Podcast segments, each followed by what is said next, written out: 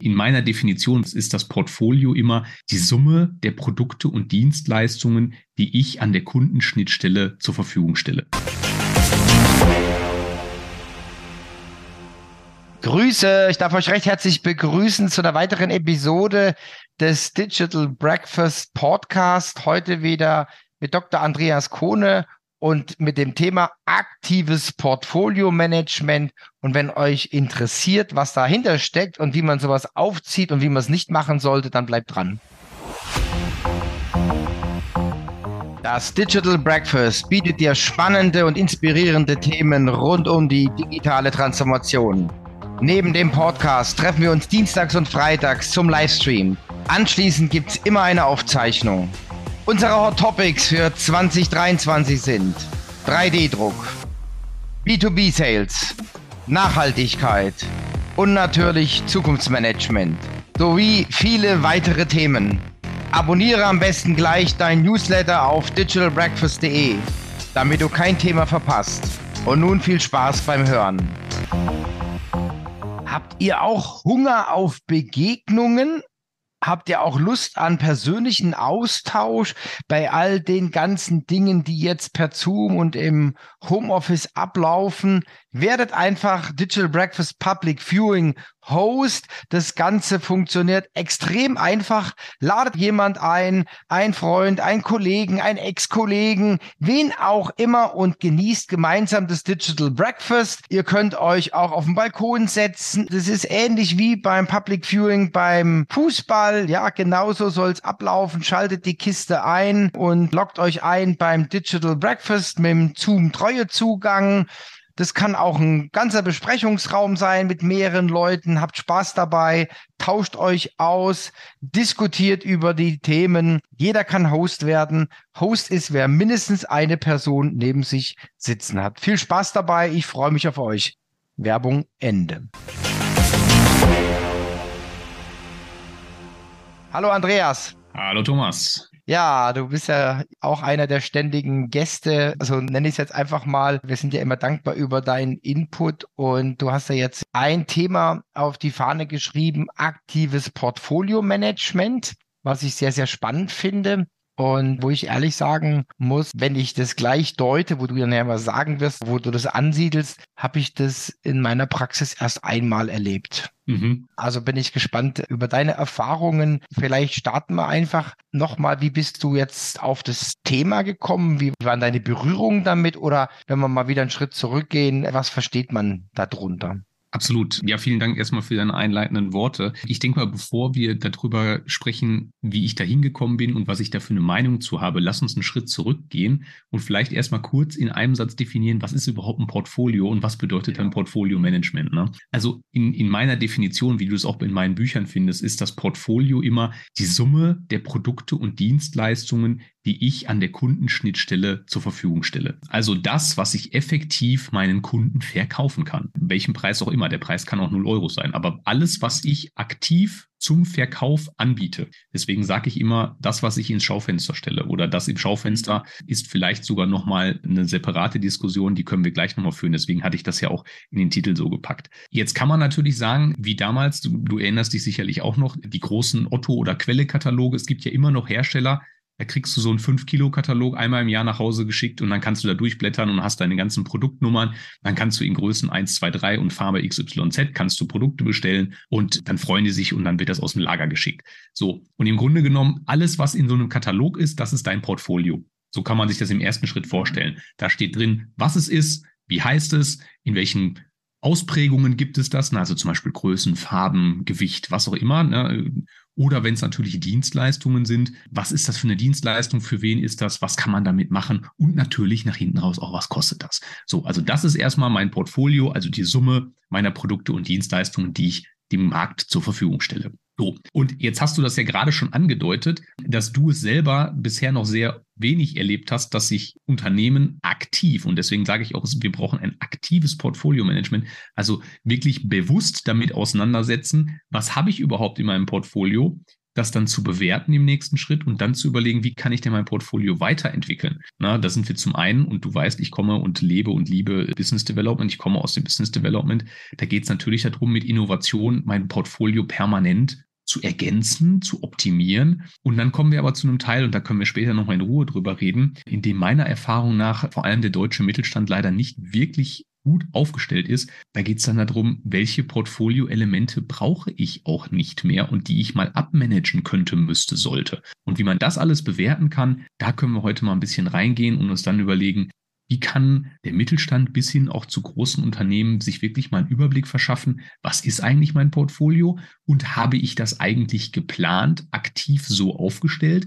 Oder, und das erlebe ich leider auch in meiner Beratertätigkeit oft, Portfolio ist das, was ich über die Jahre so eingesammelt habe, was ich so erfunden habe, was so aus der Produktentwicklung gekommen ist, was sich die Kunden von mir gewünscht haben. Und das ist einfach alles da und das verkaufe ich auch immer alles.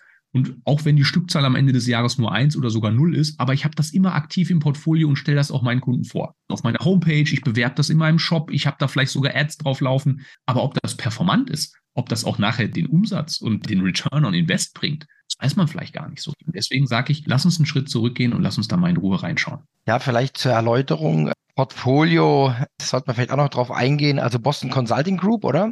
Absolut, genau. Also in die Tools können wir gleich gerne nochmal tiefer reingehen. Von ja. der Verortung, weil das kennt dann doch sicherlich der ein oder andere Zuhörer, dass man sagt, also der Klassiker Question Marks, Cash Cows, Pure Dogs und Stars. Und dann gibt es ja noch ein paar Ausprägungen von anderen Beratungen. Es gibt es vier Felder, es gibt es neun Felder, es gibt es 16 Felder. Ja, also nur zur Verortung. Also darüber sprechen wir jetzt. Absolut. Und das ist ja sozusagen nur der Einstieg. Das ist ja für dich sozusagen die Möglichkeit, dir überhaupt erstmal auf eine visuelle Art und Weise einen Überblick zu verschaffen. Was ist denn jetzt wirklich in meinem Portfolio? Und das mal in so einer Matrix abgetragen zu sehen. Ne? Also für unsere Zuhörer, die das vielleicht noch nicht gesehen haben oder für alle nochmal zur Zusammenfassung. Wir sprechen jetzt hier über die BCG oder die Boston Consulting Group Matrix, die jedes einzelne Element in meinem Portfolio, und da spricht man von, von einzelnen Elementen, rausnimmt. Ne? Also ich sage mal, ich verkaufe ein Produkt und dann kann ich bewerten, wie hoch ist denn der Marktanteil in dem gegebenen Markt und wie hoch ist denn das Wachstumspotenzial dieses Produkts am Markt und dann auch nochmal bitte in einem gegebenen Zeitraum, wie oft verkaufe ich das eigentlich? Also wie hoch ist mein Umsatz mit diesem Produkt? Und daraus ergibt sich eine Koordinate auf einem Koordinatensystem, wo ich auf der X-Achse den Marktanteil abtrage, der Y-Achse das Marktwachstum und dann lande ich in einem dieser vier Quadranten, die du gerade erwähnt hast. Ne? Also, und das Ganze kann ich mir dann sehr visuell, grafisch mal abtragen lassen und auf einer PowerPoint-Folie oder auf einer großen Tapete an der Wand mal hinmalen und überhaupt erstmal sehen, wie viele Elemente habe ich überhaupt? Wie groß sind denn die Kreise? Weil ich zeichne nicht einzelne Punkte für jedes Element da drauf, sondern ich repräsentiere auch noch den Umsatz in Abhängigkeit davon lasse ich noch die Größe des Kreises, mit dem ich das abtrage, darstellen. Und dann kriege ich sehr schnell einen visuellen Eindruck, was verkauft sich gut, was verkauft sich weniger gut, wie viele Elemente habe ich da eigentlich drin und ist das übermäßig viel, ist es vielleicht ein bisschen wenig. Ich glaube, das kann man im ersten Schritt sogar schon ganz gut einschätzen. Wenn man ein mittelständisches Unternehmen mit 50 Angestellten ist und 200 Punkte darauf hat, wenn ich nicht ein Kleinsortimenter bin, kann ich mir vielleicht Gedanken machen, ist das wirklich pfiffig? Ist das das, was ich wirklich brauche, um gutes Geschäft zu machen? Und sind die auch von der Größe alle gleichmäßig verteilt oder gibt es drei die sind extrem groß. Dann gibt es 80 Prozent, die sind mittelmäßig und dann gibt es welche, die sind verschwindend gering. Und da alleine sehe ich schon optisch, na, da könnte man ja möglicherweise nochmal sich Gedanken machen. Macht das Sinn, dass wir die wirklich alle aktiv im Portfolio haben, bewerben, den Vertrieb damit belasten, in Anführungszeichen, auch nicht liebgewonnene Sachen, die der Kunde vielleicht gar nicht mehr nachfragt, immer noch wieder bewerben und verkaufen zu wollen, mindestens mal. Und macht das überhaupt Sinn, diesen Aufwand da reinzustecken? Ja? Und dann gibt es ja diese Abtragung genau in diesen vier Quadranten. Oft äh, starten ja neue Produkte und Dienstleistungen in diesem Fragezeichenbereich. Ich habe zwar noch einen niedrigen Marktanteil, aber ich erwarte mir ein hohes Marktwachstum. Das heißt, ich möchte natürlich da einen neuen Markt, zum Beispiel jetzt gerade KI. Also wenn ich jetzt sage, ich starte mit einem neuen Produkt, wo irgendwas mit KI drin ist, kann ich darauf wetten, dass das zumindest erstmal eine gute Aussicht hat, wenn ich natürlich davon immer ausgehe, dass das ein qualitativ gutes Produkt ist. Dann startet das als Fragezeichen, hat ein großes Wachstumspotenzial mit einem kleinen Marktanteil. Wenn das dann gut auf dem Markt angenommen wird, wandert dieses Portfolio-Element rüber in den Stars-Bereich. Das heißt, hoher Marktanteil und ich habe großes Wachstum und ich mache damit echt Umsatz. Ne? So, und dann entwickelt sich das im Normalen und dann sind wir ja schon im Portfolio-Lebenszyklus, das ist so das nächste große Schlagwort, weil Portfolio-Elemente bewegen sich und das hat auch Boston Consulting sehr gut dargestellt. Portfolio-Elemente bewegen sich durch einen Lebenszyklus. Ja, irgendwann werden die geboren, kommen in die Welt, ein neues Produkt wird auf den Markt gelauncht, eine neue Dienstleistung startet als Fragezeichen, wird hoffentlich ein Star, weil ich super verkaufen kann und wandert irgendwann mal auf natürlichem Wege, wenn ich mich nicht aktiv darum kümmere, in den Cash-Cow-Modus. Was bedeutet, ich habe zwar eine hohe Marktabdeckung, weil die Kunden kennen mein Produkt, haben das über Jahre gekauft, aber der Markt wächst einfach nicht mehr. Ich bin gesättigt in einem gesättigten Markt, ich kann nicht mehr verkaufen. Und dann geht es halt darum, was mache ich jetzt damit? Lasse ich das liegen, weil ist ja verkauft, kann ich weiter Lizenzen abgreifen, kann ich Dienstleistungen noch drumherum machen, die einfach, ich sage immer, No-Brainer sind, wo ich nicht mehr viel Aufwand reinstecken muss. Dann muss ich aber auch nicht mehr viel Aufwand in Marketing und Vertrieb zum Beispiel reinstecken.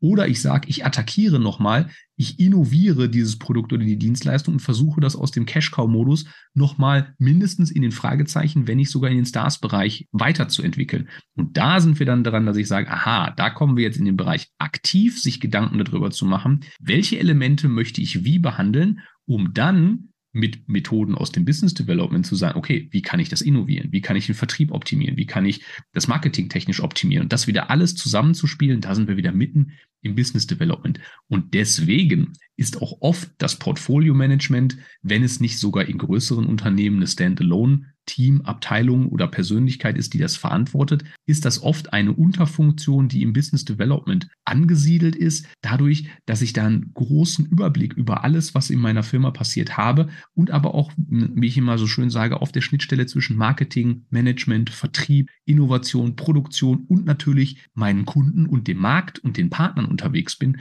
kann ich das sehr schön einschätzen. Und dann kommen wir jetzt noch kurz zum letzten Teil. Wenn ich dann sage, naja, ich verkaufe das nicht mehr, die Marktanteile schrumpfen auch noch, dann sind wir dann im Bereich der Pure Dogs, du hast es schon erwähnt. Und dann komme ich aber irgendwann dahin, dass ich sage, naja, dann darf ich doch auch irgendwann mal die Entscheidung fällen, dann muss das Ding auch mal aus dem Portfolio rausgenommen werden. Und das ist auch wieder eine aktive Entscheidung, eine Managemententscheidung, das betone ich hier an der Stelle nochmal, das muss wirklich gewünscht, gewollt und vom Management entschieden werden, weil das nämlich bedeutet, kein Invest mehr in Marketing, kein Invest mehr in Vertrieb, kein Invest mehr in irgendwelche Innovationsansätze, sondern das Ding wird einfach zugemacht, rausgenommen, abgekündigt. Und das passiert viel zu wenig. Und das ist das Thema, wo ich sage, da haben viele Unternehmen viel zu gewinnen, weil sie teilweise gar nicht richtig wissen, sondern sie haben so ein Gefühl dafür, was gut läuft, können das aber vielleicht gar nicht so richtig quantifizieren und erst recht dann nicht strategisch weiterentwickeln. Gute Sachen besser machen, schlechte Sachen möglicherweise optimieren, wenn der Markt sie noch will oder innovieren, um sie wieder attraktiv zu machen oder ganz rauszunehmen. Ja, das ist das, was ich erstmal unter aktivem Portfolio-Management verstehe. Also hört sich sehr, sehr spannend an. Ich habe zwei Beispiele. Das eine Beispiel, und das ist eigentlich das Schöne, wenn man dann das Marktgeschehen auch im Zusammenhang mit dem Portfolio-Management sieht. Beispiel, habe einen Kunde gehabt, letzter deutsche PC-Hersteller, der hatte auf einmal zweistellige Wachstumsraten bei Desktop-PCs. Und es war natürlich für alle total verwunderlich und so weiter. Und wenn man aber dann mal so ein bisschen den Markt angeschaut hat, da hat man dann gemerkt, dass verschiedene Hersteller einfach sich aus dem Markt zurückgezogen haben. Ja, das heißt also, dieser Marktanteil oder der relative Marktanteil ist ja dann zum größten Wettbewerber. Der größte Wettbewerber ist vielleicht ausgestiegen und auf einmal habe ich quasi eine Renaissance und habe gesagt, okay, wir machen das jetzt noch ein, zwei Jahre länger und schöpfen jetzt noch mal richtig ab. Ja, also das war so ein Beispiel. Und ein anderes Beispiel zum Thema Pure Dog. Das war auch ein Unternehmen, wo ich früher tätig war. Da haben wir ein komplett neues Corporate Design gemacht. Komplett alle Broschüren neu, also wirklich neue Fotos gemacht mit allem, also mit allem Pipapo. Und das hat richtig Geld gekostet. Und dann gab es eine, in Anführungszeichen, exotische Warengruppe. Da haben wir das quasi rausgeschoben, so lange wie es ging. Und dann hatten wir aber immer diesen alten Prospekt, da lagen auch noch Tausende am Lager. Und wenn man sowas gemacht hat, dann hieße es nicht nur Deutsch, sondern Englisch, Französisch, Spanisch. Also das waren dann nochmal die Pflichtsprachen quasi, also eigentlich vier Projekte. Und dann hat der Geschäftsführer entschieden, nein, wir machen's. Und dann haben wir darüber diskutiert und dann hat er auch eine, finde ich, eine sehr, sehr plausible Antwort gegeben, wobei man die dann halt mal im Laufe der Zeit auch wieder verifizieren muss. Er hat gesagt, okay, das ist fast alles Handelsware in dieser Produktgruppe. Das haben wir alles auf dem Lager liegen. Da ist auch fast überhaupt keine Bewegung. Aber er möchte nicht, wenn jetzt ein Kunde was bestellt, und er dann quasi diese exotischen Produkte, das war dann mit Zollgewinde und so weiter, dass er wegen diesen exotischen Produkten woanders hingehen muss, sondern er will der absolute Vollsortimenter sein und will den Kunde quasi zufriedenstellen. Das war die oberste Maxime und da hat man das ewig mitgeschleppt, ja. Ja, aber dann ist das eine bewusste Entscheidung, die strategisch getroffen wurde, nicht weil das Produkt häufig gedreht wird oder weil das unglaubliche Verkaufszahlen hat, sondern weil es zur Vollständigkeit des Portfolios beigetragen hat und dafür gesorgt hat, dass die Customer Retention, wie man so schön sagt, also dass Kunden euch verlassen, die Wahrscheinlichkeit sinkt, weil sie einfach alles bei euch bekommen haben. Und dann finde ich, ist das auch wieder eine absolut valide Entscheidung zu sagen, das ist es mir wert, dass ich dafür auch Geld ausgebe für weiteres Marketing, für das Upgrade im neuen CI und was auch immer dann noch alles passieren muss. Einfach nur, um den Kunden zu zeigen, egal wie oft wir das verkaufen, wir sind aber vollständig, wir sind für euch da. Und wenn ihr das haben wollt, dann haben wir es auch auf Lager und dann kriegt ihr das bei uns. Dann ist das aber eine bewusste Entscheidung. Ne? Aber das einfach mitzuschleifen, weil es schon immer da war, darauf möchte ich hinaus. Genau, das war das, was ich meinte. Also es kann gute Gründe dafür geben. Aber wie gesagt, man muss die Entscheidung bewusst und dann schlüssig und fundiert. Wir haben es dann sogar niedergeschrieben, falls dann halt mal, es gab ja mal Wechsel im Marketing, Vertrieb und so weiter, dass auch dann die Nachfolger quasi wissen, warum man das gemacht hatte. Absolut. Ich bin ein großer Fan von Dokumentation. Also vor allem solche wichtigen Entscheidungen, da ist man ja nachher auch anfechtbar. Warum habt ihr das denn jetzt gemacht? Also ja. solche Fragen, um denen entgegenzuwirken, immer dokumentieren. Vor allem in dem Fall hast du es ja gerade selbst gesagt. Da sieht man es auch wieder. Also Portfolioentscheidungen auf oberster Ebene, nehme ich ein Portfolioelement raus oder nicht, muss vom Management gemacht werden. Ja, also das kann jetzt nicht irgendwo das Marketing oder der Produktpfleger oder irgendwie sowas entscheiden, sondern das muss wirklich mit Zahlen hinterlegt, analysiert werden und dann, genau wie du gesagt hast, es muss nicht immer nur die Umsatzzahl der wichtige Faktor sein, warum ich etwas weiterführe oder nicht. Ja, Wahnsinn. Was können wir noch unseren Hörern zum Portfolio Management sagen? Also ich glaube, wir haben jetzt ein bisschen erklärt, was ist das Portfolio, was ist Portfolio Management, warum ist das wichtig. Man kann natürlich jetzt da beliebig tief eindringen und sagen, komm, wie kann man das alles machen hin und her. Ich habe aber vielleicht nach hinten raus noch ein Tool, das vielleicht ein bisschen weniger bekannt ist, was ich aber auch trotzdem sehr, sehr gut finde. Das kann ich auch nochmal einfach vorstellen, weil es auch grafisch sehr einfach vorzustellen ist. Und zwar ist das die sogenannte Ansoff-Matrix von dem Herrn Ansoff entwickelt. Auch eine 2x2-Matrix mit vier Feldern, der einfach gesagt hat, ich unterscheide zwischen Markt und Produkt und dann gibt es immer neu und alt. Also ich habe ein altes Produkt im alten Markt oder ich kann das jetzt entsprechend durchdeklinieren. Ne? Ich habe ein neues Produkt im alten Markt oder ich habe ein neues Produkt im neuen Markt. Das matcht natürlich auch wunderbar für Leute, die auch schon vorher so ein bisschen bei uns zugehört haben und die sich mit Business Development auseinandergesetzt haben. Mit dieser Red Ocean, Blue Ocean Strategie kann man das wunderbar wieder auch zusammenbringen. Aber er sagt halt, es gibt unterschiedliche Strategien, je nachdem, wo du mit deinen Produkten unterwegs bist. Und du startest natürlich immer, das ist nicht despektierlich gemeint, aber du startest natürlich mit einem alten Produkt in einem alten Markt. Was aber einfach nur bedeutet, das ist dein aktuelles Produkt, dein aktuelles Portfolio in dem aktuellen Markt, in dem du gerade unterwegs bist. So. Und was ist da deine oberste Aufgabe? Deine oberste Aufgabe ist die Marktdurchdringung. Das heißt, du willst natürlich mehr. Du willst mehr verkaufen, du willst bekannter werden, du willst deinen Umsatz steigern. Dafür kannst du natürlich entsprechende Strategien dann aufsetzen. Ne? In dem Sinne, dass du dir überlegst, okay, wie kann ich jetzt den Marketing und den Vertrieb so aufbauen, dass ich damit entsprechend mehr Umsatz generieren kann. Wenn ich jetzt aber sage, ich behalte mein bisheriges Portfolio und will aber mal an der Innovationsschraube ein bisschen drehen, kann ich ja auch nicht nur meine Produkte und Dienstleistungen innovieren, sondern ich kann auch versuchen, existierende Produkte in einem neuen Markt zu platzieren. Das kann auch ein, ein hoch innovativer Prozess sein, obwohl ich an meinen Produkten vielleicht gar nichts mache, finde ich vielleicht Unternehmen in einem ganz anderen Markt, die das auch gebrauchen können und kann auf einmal in einen ganz anderen Markt eindringen und da vielleicht auch der Erste sein, der das macht. Und da ist die oberste Prämisse, ich muss meinen Markt erweitern. Das heißt, ich muss schauen, neben meinem Primärmarkt, wo können es vielleicht angrenzende oder vielleicht, ich sage mal, unlikely Markets geben, also Märkte, die ich vielleicht im ersten Schritt gar nicht so auf der Pfanne gehabt habe, wie man so schön auf Deutsch sagt, aber wo vielleicht auch ein Bedarf an meinen Produkten und Dienstleistungen. Und wenn man sich dann überlegt, ich behalte trotzdem meinen Markt bei, also ich bleibe in meinem existierenden Markt, aber ich möchte dort neue Produkte und Dienstleistungen platzieren, dann sind wir dabei, dass wir in einer sogenannten Produktdifferenzierung landen. Das heißt, dass wir unser Portfolio in die Breite treiben, mehr Produkte, mehr Dienstleistungen aufnehmen, um in einem existierenden Markt uns einfach breiter aufzustellen und ja, ein differenzierteres Portfolio den Kunden entsprechend anbieten zu können. Und die letzte Möglichkeit, und das ist natürlich dann wieder die Königskategorie, ich möchte einen neuen Markt für mich erschließen und das aber gleichzeitig mit neuen Produkten machen. Na, das kann beliebig anstrengend werden, weil mich kennt keiner und ich muss auch noch die internen Anstrengungen vornehmen, das erstmal zu entwickeln und zu verproben und so weiter. Also das ist beliebig schwierig, führt aber dazu, dass ich eine echte Diversifikation in meinem Portfolio und in meinem Unternehmen habe, dadurch, dass ich auf einmal diametral meinen alten Markt mit alten Produkten und Dienstleistungen habe und gleichzeitig in einem neuen Markt mit neuen Dienstleistungen und Produkten durchstarten kann. Und damit stelle ich mich natürlich dann maximal breit auf.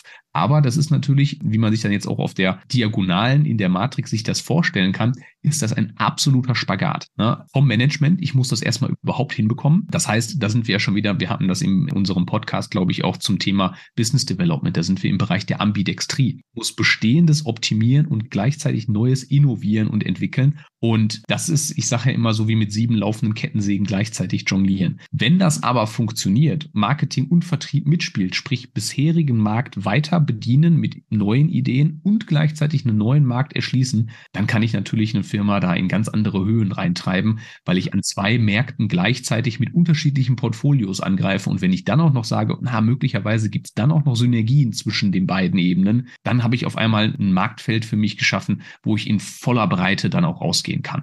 Und das gehört auch in den Bereich des aktiven Portfolio-Managements, dass ich mir nicht nur darüber Gedanken mache, wie kann ich mein Portfolio in dem aktiven Markt machen, sondern wie kann ich auch in neue Märkte oder mit neuen Produkten in alte oder neue Märkte reingehen. Und dann baut das alles wunderbar aufeinander auf, aber zeigt auch, das ist jetzt nicht ein Job, den ich mal eben mache, indem ich mich einmal im Monat eine halbe Stunde hinsetze und mir das anschaue, sondern vor allem, wenn ich das für Unternehmen mache, die ein breiteres Portfolio haben, die in einem großen Markt unterwegs sind, da muss ich mir schon Gedanken machen, das analysieren, auch im Zweifel mit dem Controlling zusammen überlegen, was für KPIs sind für mich eigentlich wichtig, also Key Performance Indikatoren, an denen ich messen möchte, wie performt mein Portfolio eigentlich, dann Managemententscheidungen aus dem Business Development vorzubereiten, um dann zu sagen, wie wollen wir weitergehen und wohin wollen wir weitergehen? Und, und jetzt kommt das Spannende natürlich, mit was wollen wir dahin weitergehen? Und wenn wir das alles zusammenbringen, dann bin ich der Meinung, okay, jetzt sind wir im aktiven Portfolio-Management und das ist eine absolut spannende Herausforderung, die man, glaube ich, auch mit am Anfang initial geringem Aufwand mal in jedem Unternehmen einfach tun sollte, um mal zu schauen, was ist eigentlich drin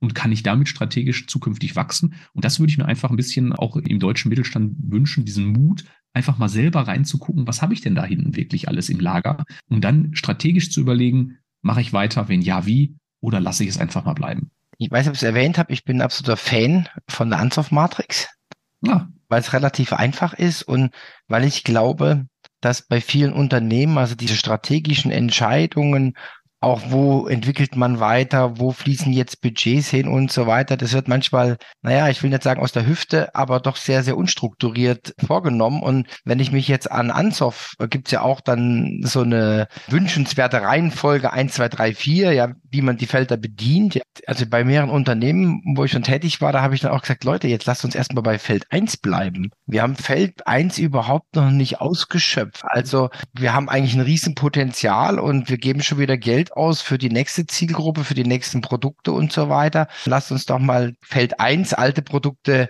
alte Märkte, lasst uns das doch mal richtig angehen. Und dann kann man weitergehen. Und deswegen finde ich das auch so großartig. Und das, was du sagst, das ist auch nicht hochwissenschaftlich, sondern ist auch sehr, sehr pragmatisch, wenn man sich da zusammensetzt und drüber diskutiert und dann sagt, na Mensch, meistens ist die Erkenntnis, boah, ja klar, der hat recht, ja. Also wir, wir sind schon wieder auf neuen Hochzeiten und die alten Sachen, die guten alten Sachen haben wir noch gar nicht richtig im Markt etabliert und auch gefestigt und so weiter. Ne? Und dann macht man schon wieder was Neues.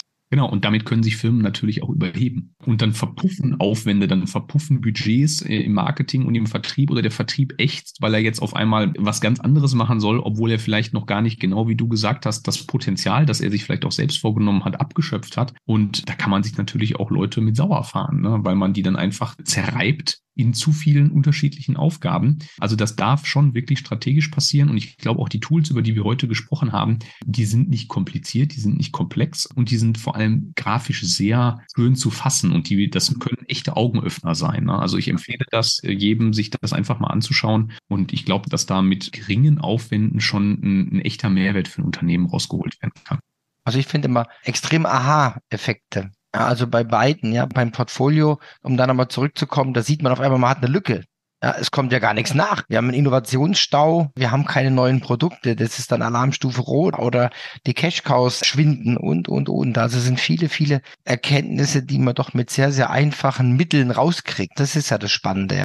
Ja, also genau wie wir es am Anfang schon gesagt haben, ne? alleine mal auf der BCG-Matrix abgetragen zu sehen, wie viele Elemente habe ich in welchem Quadranten äh, und wie bewegen die sich eigentlich auch über die Zeit? Wie wachsen oder schrumpfen die? Da kann man grafisch so viel rausholen und genau wie du gesagt hast, ne? also Ziel ist es natürlich im besten Fall in allen Feldern immer Bälle in der Luft zu haben. Aber wenn ich sage, und das war ja eine meiner Kernaussagen heute, dass ich auch mal wirklich aktiv Sachen aus meinem Portfolio rausnehmen darf, bedeutet das natürlich, die Menge meiner Portfolioelemente schrumpft in dem Moment. Ich habe weniger, sag mal, Masse, die ich balancieren muss. Aber da muss ich natürlich auch wieder neue reinschieben. Und das ist natürlich dann auch nicht irgendwas, wo ich gerade denke, naja, das, das habe ich mal gehört oder jetzt, wir müssen aber irgendwas mit KI. Ja, das kann sein, aber das ist doch bitte eine strategische Entscheidung und das muss doch im Portfolio entsprechend auch verankert werden. Und das ist ein, ein ganz spannender Prozess, den regelmäßig anzustoßen. Ja, ist meine große Empfehlung des Tages. Absolut. Ich glaube, wenn das weiter interessiert, auch natürlich dann die Methoden mal, ich sag mal, live und in Farbe sehen möchte. Wir haben am 12. Mai haben wir das Digital Breakfast dazu. Ich freue mich schon riesig drauf. Andreas, ich glaube, wir haben schon ganz gut angefüttert. Haben wir was vergessen oder, oder lassen wir es einfach dabei stehen? Lassen wir es stehen. Ich glaube, wir haben nichts vergessen. Ich glaube, wir haben einen guten Überblick gegeben und für alles weitere verweise ich, glaube ich, auch sehr gerne nochmal auf unser Digital Breakfast am 12. Natürlich gerne auf mein Buch Business Development, wo das alles auch nochmal entsprechend erklärt wird und natürlich auf einen Austausch mit uns beiden und das werden wir dann ganz in Ruhe weiter vorführen, weil jetzt in die Tools oder in die Prozesse oder in die weiteren Möglichkeiten beliebig einzutauchen, dann können wir, glaube ich, den ganzen Abend noch weiter diskutieren. Das glaube ich auch. Und visuell ist es ein bisschen schwierig beim Podcast. Ist es eine andere Zielgruppe. Wir haben ja dann wirklich das Bild und das Live dann am 12. Ne? So machen wir es. Andreas, vielen, vielen herzlichen Dank. Schön, dass du da warst. Bleib gesund und munter und bis bald. Tschüss. Danke, Thomas. Danke, Zuhörer. Viel Spaß beim Umsetzen. Tschüss. Habt ihr auch Hunger auf Begegnungen? Habt ihr auch Lust an persönlichen Austausch bei all den ganzen Dingen, die jetzt per Zoom und im Homeoffice ablaufen? Werdet einfach Digital Breakfast Public Viewing Host. Das Ganze funktioniert extrem einfach. Ladet jemand ein, ein Freund, ein Kollegen, ein Ex-Kollegen, wen auch immer und genießt gemeinsam das Digital Breakfast. Ihr könnt euch auch auf den Balkon setzen, wie auch immer. Das ist ähnlich wie beim Public Viewing beim Fußball. Ja, genauso soll es ablaufen. Schaltet die Kiste ein und loggt euch ein beim Digital Breakfast mit dem Zoom-Treue-Zugang. Das kann auch ein ganzer Besprechungsraum sein mit mehreren Leuten. Habt Spaß dabei, tauscht euch aus, diskutiert über die Themen. Jeder kann Host werden. Host ist, wer mindestens eine Person neben sich sitzen hat. Viel Spaß dabei. Ich freue mich auf euch. Werbung Ende.